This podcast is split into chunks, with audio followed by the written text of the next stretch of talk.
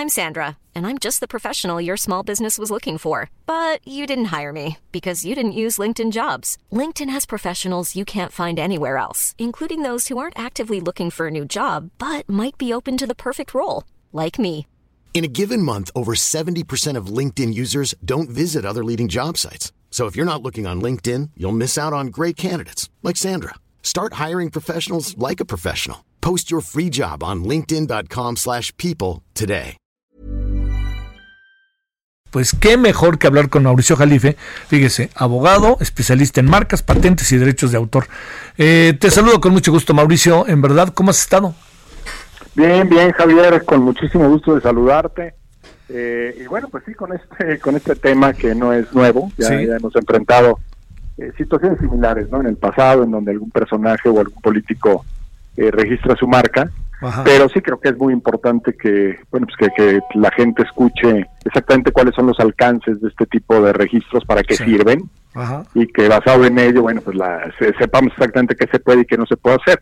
Lo primero es decir que cuando registras una marca no es que saques una expresión o una palabra del diccionario, ¿no? A veces se tiende, digamos, que a, a exagerar los alcances de una marca diciendo es mi marca y nadie la puede utilizar para nada. No, no, las marcas se usan, las registradas y las no registradas se usan para distinguir productos y servicios y cuando registras una marca lo que haces es obtener un reconocimiento de exclusividad, de uso exclusivo, en determinados productos o en determinados servicios. Como bien lo decías, podrá el presidente a partir de este hecho evitar que alguien utilice Andrés Manuel López Obrador o AMLO en una tortillería o en una estética Sí. o para vender este, cualquier tipo de producto, podrá hacerlo. La realidad es que la ley contiene suficientes candados como para evitar que nombres famosos o de personajes célebres, famosos o notorios sean registrados como marca o usados como marca. Es decir, el registro, digamos, es una forma de eh, reforzar esa protección, pero la protección está dada por la propia ley en el caso de este tipo de, personas conocidas.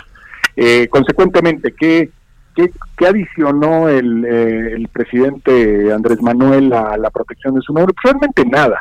En estricto sentido, eh, no va a poder impedir, obviamente, que su nombre sea utilizado en medios de comunicación, en todo tipo de referencias eh, públicas. Y, y te diría más allá, en estricto sentido, el nombre forma parte de, eh, digamos, es una pieza fundamental de lo que se conoce como derecho a la imagen o a la propia imagen. Ajá. Todos tenemos este, digamos, este ámbito de privacidad en donde nuestro nombre, nuestra fotografía, nuestro retrato, nuestra silueta, nuestra firma, no puede ser utilizada sin nuestra autorización, como una defensa mínima del derecho a la privacidad, a la intimidad. Sin embargo, la propia ley establece que en el caso de personas que son conocidas como los políticos, los deportistas, los artistas, esa utilización es natural, es normal, es decir, tu derecho a la intimidad o la privacidad está restringido por la propia naturaleza, digamos, del derecho a la imagen, en donde pues estas referencias de orden, digamos, público son normales y naturales. Y consecuentemente, pues digamos que la situación desde el punto de vista jurídico no cambió ni un ápice este, a partir de la existencia de estos registros, que cae más, pues honestamente, en el terreno de lo anecdótico, porque además, bueno, pues siendo un presidente como lo es con esta visión, etcétera, el hecho de que recurra a la propiedad intelectual para pretender arrogarse unos derechos que ya tenía, pues bienvenido, eso lo celebro, eso sí lo Sí. celebro, me parece muy bien. Sí.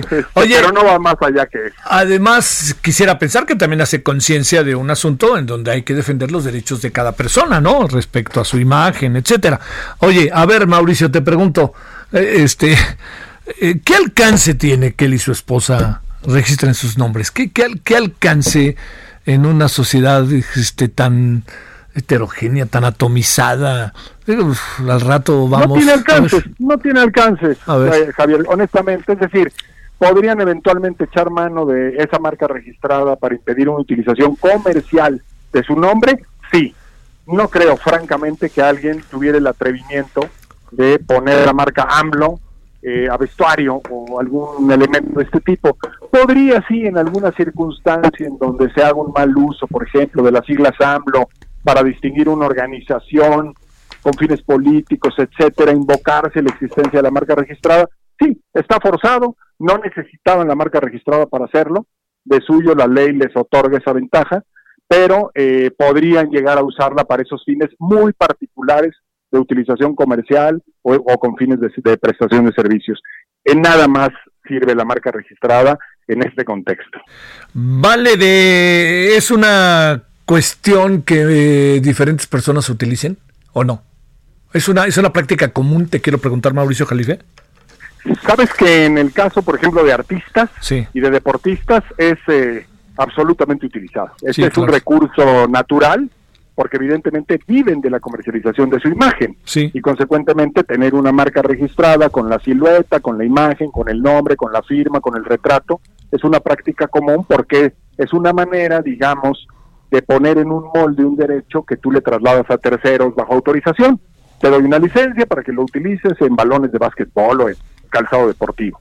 En el caso de políticos ha sucedido en México, no es extraño, eh, por ahí pudiéramos rescatar algunos casos en donde inclusive eslogans políticos eh, han sido registrados como marca y se ha pretendido eh, invocar o utilizar el registro de la marca para impedir eh, alguna situación de uso indebido por parte de, por ejemplo, otros partidos políticos, pero son casos más bien anecdóticos, hay escasas referencias en México en ese sentido.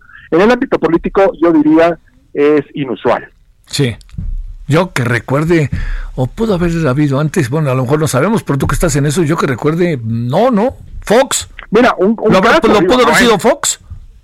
No, exactamente, exacto, con el presidente Fox sucedió, ¿no? Y más recientemente, un caso totalmente a la inversa, recordarás la polémica con el caso de la marca del Chapo. Ah, claro, claro, sí, por supuesto, sí.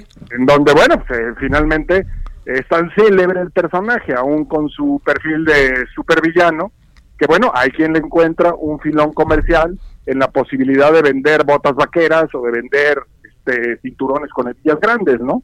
Entonces, pues hay de todo, la realidad es que es, es, es, cuestión de imaginación, pero honestamente aquí pues digo, el presidente, qué bien que nos recuerde la utilidad de contar con marcas registradas, de cuidar nuestra imagen, etcétera, eso lo celebro, ¿Sí? pero dudo mucho que en algún momento se intente ningún tipo de acción contra absolutamente nadie, porque simple y llanamente sería pretender dar una aplicación jurídica a esos registros de marca que no tienen, que no les alcanza para eso. Oye, y además sería este terrible, ¿no? Terrible.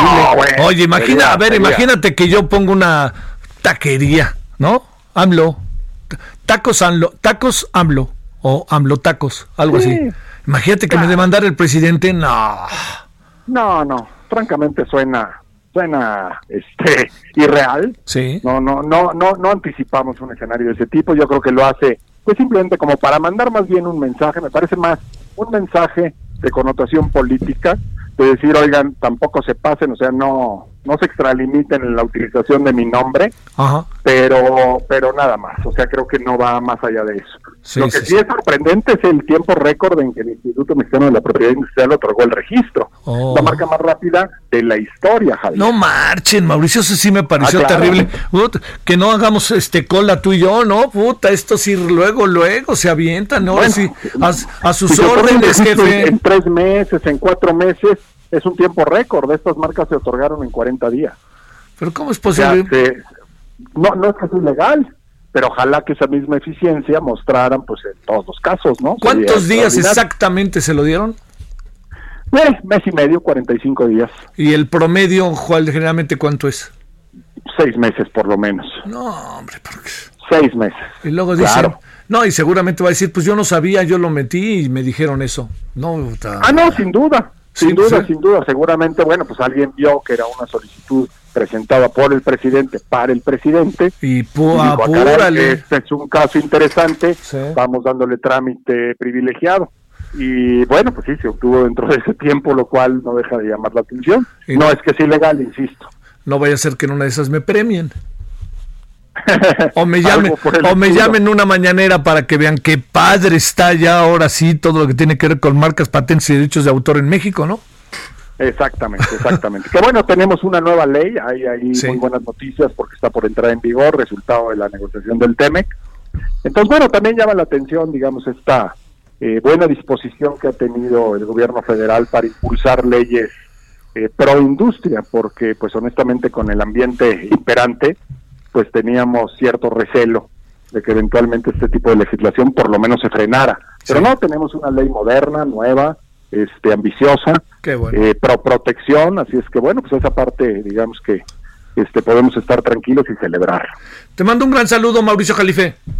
Gracias, Javier, igualmente un abrazo. Hasta luego, buenas tardes, gracias.